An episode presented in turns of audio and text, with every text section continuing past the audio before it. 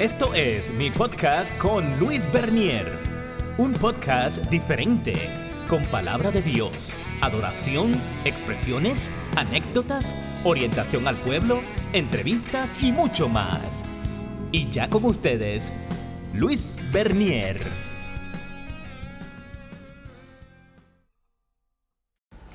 Saludos mi gente, aquí Luis Bernier de nuevo en mi podcast. Eh, te invito que te suscribas, me sigas a través de anchor.fm, también en Spotify, en Apple Podcast, eh, eh, también en, Google Podcasts y a través de cristianafm.live y las demás plataformas, ¿verdad? Que sabemos que así nuestro podcast, eh, o sea, mi, mi, mi podcast este, tiene presencia, gracias a Dios. Así que te invito que te suscribas. De verdad este episodio es bastante interesante. Eh, te pido que lo compartas con tus amigos, que lo compartas en tus redes sociales. Es un episodio que habla sobre la ansiedad, eh, donde yo plasmo eh, diversos escenarios en una sola persona, ¿verdad?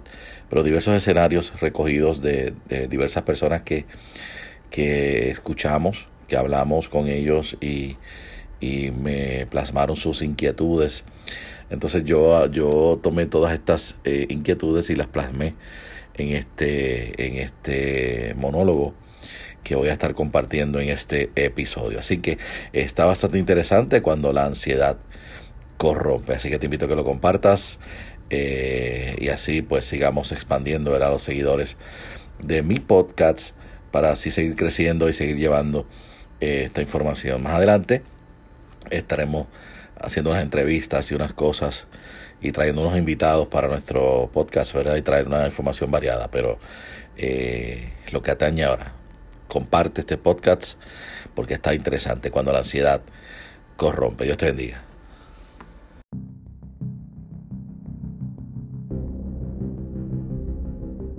Hola amigos, aquí yo de nuevo.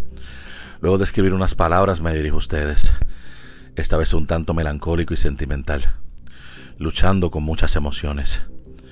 En fin, lo detallo de esta manera para que aquel que esté atravesando por emociones como tales se vea reflejado en mis escritos y en mis palabras. La verdad es que miro hacia afuera y cuando me imagino estar corriendo entre mar y arena, me llega el recuerdo que estoy arrestado en mi propia casa, dado que un enemigo invisible me amenaza con hacerme daño a alguno de los míos. y me río, sí. En ocasiones me río, pero la verdad es que, es que estoy atemorizado mientras le digo a los míos, tranquilos que esto a nosotros no nos va a atacar. En mi interior me muero de miedo, ¿sabes?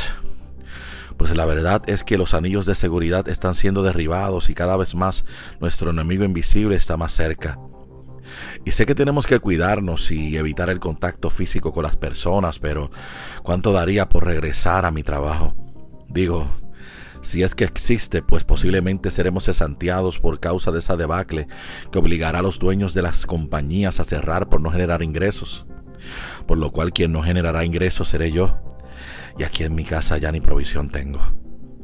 Las estadísticas siguen subiendo y ya algunos de mis familiares han dado positivo al COVID-19. La desesperación se apodera de todos y, y, no sé qué haría si alguno de ellos muere, ¿sabes? Y realmente me pregunto qué es lo que está pasando en mi país. Este asunto me tiene ansioso, ¿sabes? A veces, a veces pienso que me debo ir, pero ¿a dónde? Realmente no sé qué hacer. Me la paso abre y cierra el refrigerador, me la paso comiendo sin necesidad, me la paso caminando del cuarto a la sala sin motivo alguno. Solo porque no tengo nada que hacer, me estoy volviendo loco realmente. Trato de mantener la calma, pero no puedo. Esta incertidumbre me está dominando, el encierro y por otra parte el no saber si tendré con qué pagar mis cuentas una vez esto acabe realmente me está volviendo loco. Y los míos, los mismos que porto con orgullo en aquella foto que cargo en mi cartera, esos ya me tienen desesperado. Mi esposa no me deja quieto pidiendo que haga cosas en la casa. Y por otro lado, mis hijos no se quedan quietos y no dejan de pelear. Realmente no aguanto este encierro. Y no es que no los quiera, pero ya no quiero seguir cerca de ellos, realmente no los soporto, prefiero exponerme, estar en el trabajo, donde sea, pero pero no aquí en mi casa. Y me pregunto qué es esto. ¿Hasta cuándo durará todo esto? ¿Sabes? Me ha pasado por la mente deseos de quitarme la vida, de esconderme en el baño y atentar contra mi vida. Realmente no aguanto este encierro, no aguanto esta agonía, esta incertidumbre. Prefiero estar muerto antes de seguir soportando todo esto y realmente no puedo más. Prefiero enfermar y morirme de una buena vez antes de seguir en este encierro que me está matando, en esta incertidumbre. Y así, y así se manifiestan muchos, ¿sí? Así hay muchos que no saben qué hacer. Y hoy quiero compartir contigo este versículo que lo encuentras en el libro de Salmos. Sería el Salmo 27, versículo 13, que dice, hubiera yo desmayado si no creyese que veré la bondad de Dios en la tierra de los vivientes. Así que amigo y hermano, en momentos como este en que la ansiedad ataca nuestra vida, nosotros debemos de aferrarnos a las promesas de Dios que así él mismo plasmó en su palabra. Dios mismo dijo que estaría con nosotros hasta el fin de los días. Dios mismo dijo que no nos sobrevendrá mal ni plaga tocará nuestra morada. Dios dijo en su palabra que no habrá justo desamparado, ni su simiente que mendigue pan. Dios dijo en su palabra que tiene ángeles a nuestro cuidado. Así que no temas, te dice el Señor. El enemigo de las almas aprovecha estos momentos de debilidad para inyectar desánimo y desinterés de la vida. El enemigo de las almas aprovecha este escenario para inyectar contiendas familiares. El enemigo de las almas aprovecha este momento para hacernos entender que todo está perdido y nosotros no podemos ceder ante ninguno de sus ofrecimientos ni creer ninguna de sus mentiras. Yo creo que es momento de que si no conoces a Jesús, te rindas a sus pies y le pidas que te cubra con su sangre preciosa y perdone tus pecados. Y tú verás que una vez siendo nueva criatura sentirás la protección de Dios en tu vida y sentirás su vara y su callado infundiéndote aliento. Si ya conoces a Jesús y aún así sientes que la ansiedad corrompe tu vida, es tiempo de sumergirte en la presencia de Dios.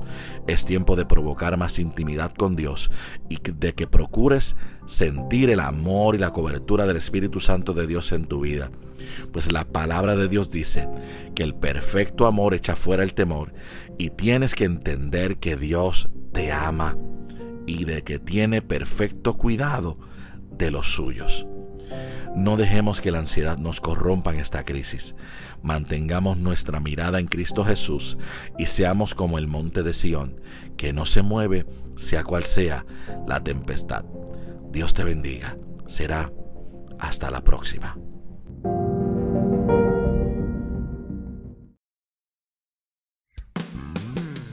Agradecemos tu conexión a mi podcast con Luis Bernier. Conéctate y suscríbete en las diferentes plataformas digitales como Spotify, Apple Podcast, Anchor FM, CristianaFM.live, entre otros. También le puedes seguir en su página web www.luisbernier.com. Será hasta la próxima con Luis Bernier.